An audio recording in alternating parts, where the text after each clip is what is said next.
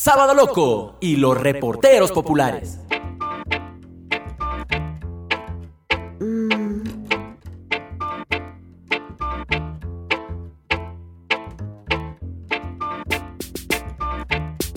Hola, amigos y amigas. Soy Stephanie Solórzano y quiero darles la bienvenida al episodio La propuesta y la conversación Dos armas de seducción, donde te hablaré sobre el arte de proponer y cómo iniciar una conversación con esa persona especial. Así que no te muevas, porque lo que se viene en nuestro podcast está que arde. Empecemos. Si alguna vez pensaste cómo proponerle a esa persona que tanto te gusta una invitación al cine, a tomar un café o tal vez a un encuentro un poco más íntimo y pasional, no te preocupes. Este episodio es para ti. Y si aún no te ha pasado, te recuerdo que siempre hay una primera vez para todo. Así que no huyas. Y por cierto, escucharemos a continuación algunas propuestas de varios países.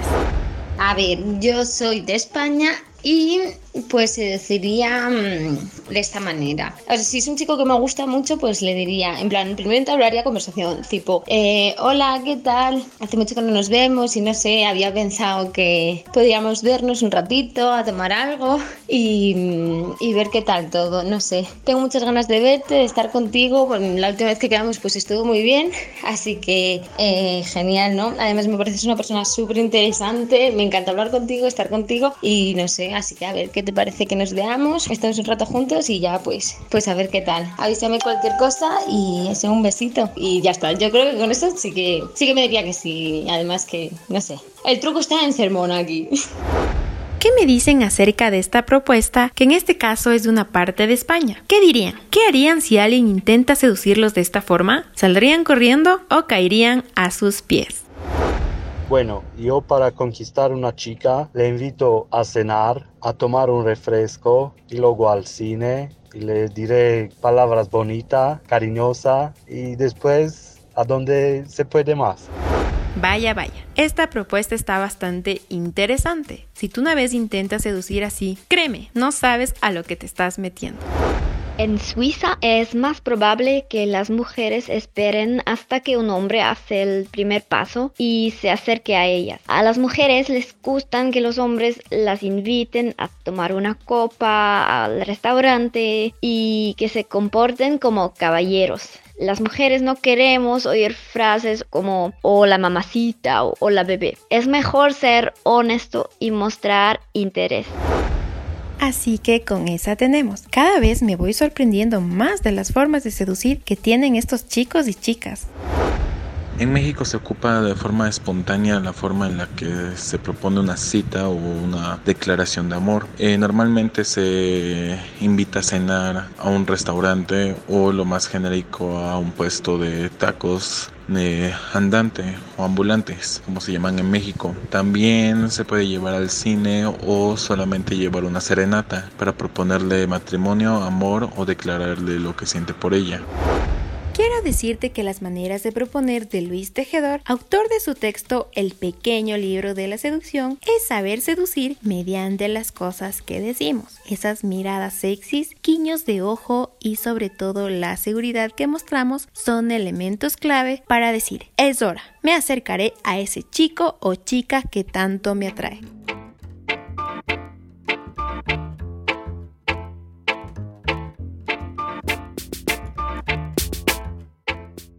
Quiero aclarar que cada persona es diferente. Por lo mismo, puede que a todas no les vas a conquistar por igual, pero estoy segura que lo que te voy a decir a continuación te puede dar resultado. Cuando vayan a realizar una propuesta, deben tener simpatía, esa confianza y seguridad, porque si lo hacen de forma brusca, game over puedes terminar solo en tu habitación muy deprimido y en la frienzo.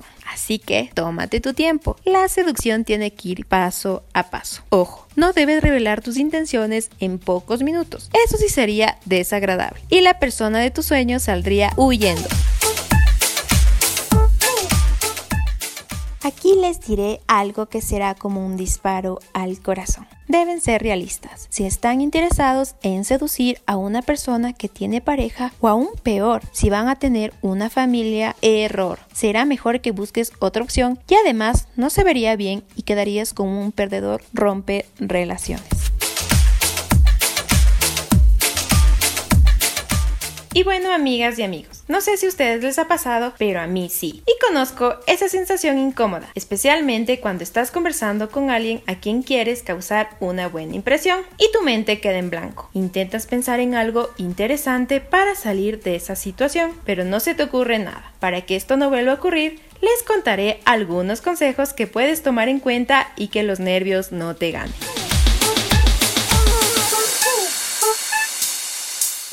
Hemos hecho algunas preguntas a varias personas para saber cómo iniciaron una conversación. ¿Qué le preguntarías a la persona que te atrae? Entre otras. Escuchemos qué nos dijeron a continuación.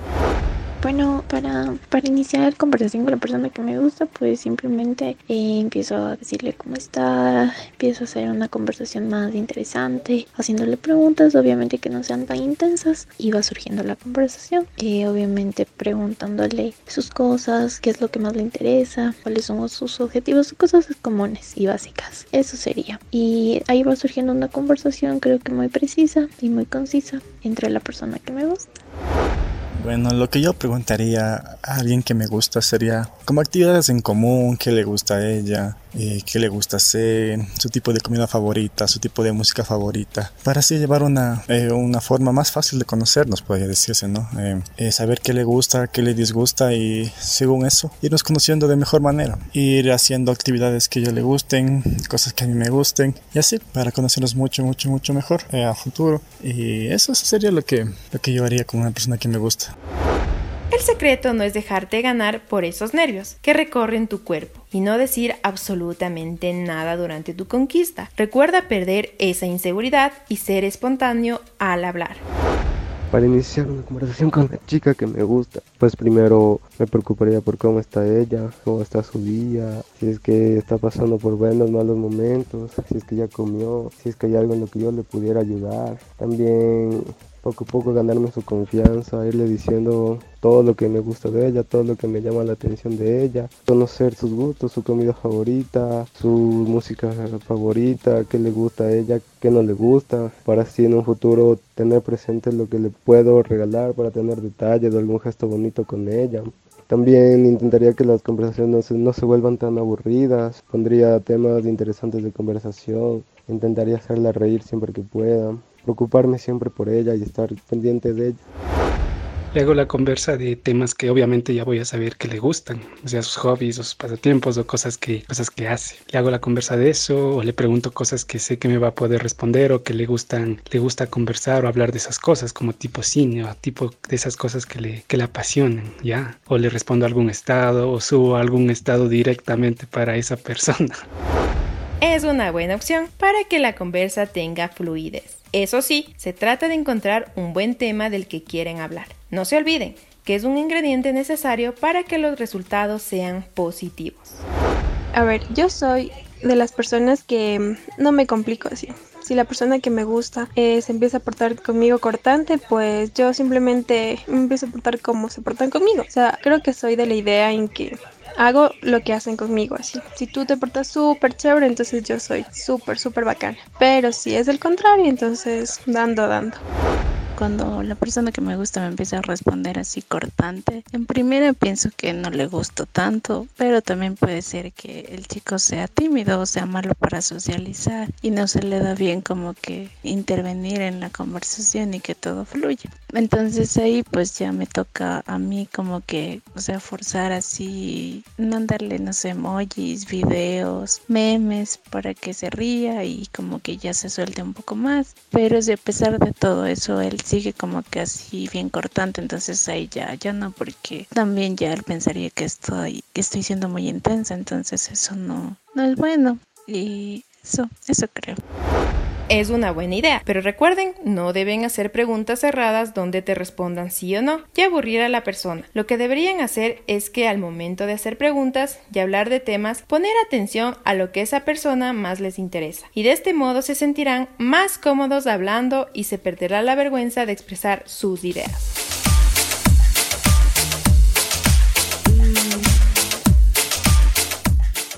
Tranquilos amigos, amigas. Nadie nace aprendiendo, ni con un manual. El objetivo es que vayas conociendo progresivamente y demuestres que estás interesado en hablar con él o con ella, empezando por preguntarle a qué se dedica, qué hace de su vida, qué hace en su tiempo libre. Esto sería muy útil para conversar, ya que se sentirá importante y sobre todo que te importa su vida actual. Así que, chicos y chicas, a ponerse las pilas.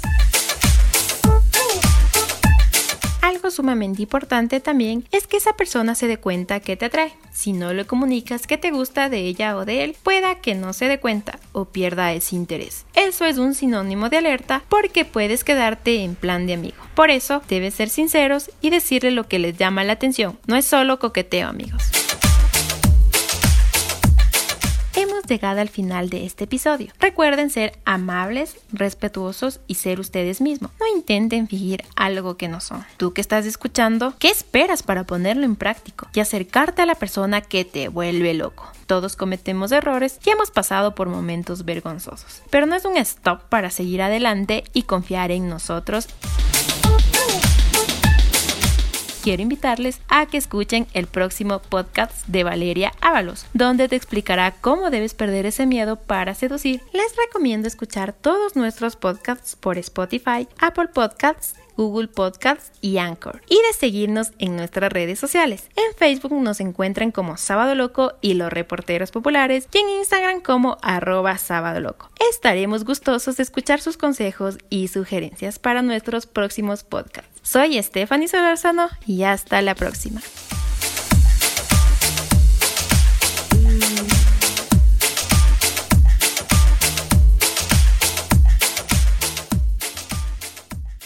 Sábado Loco y los reporteros populares.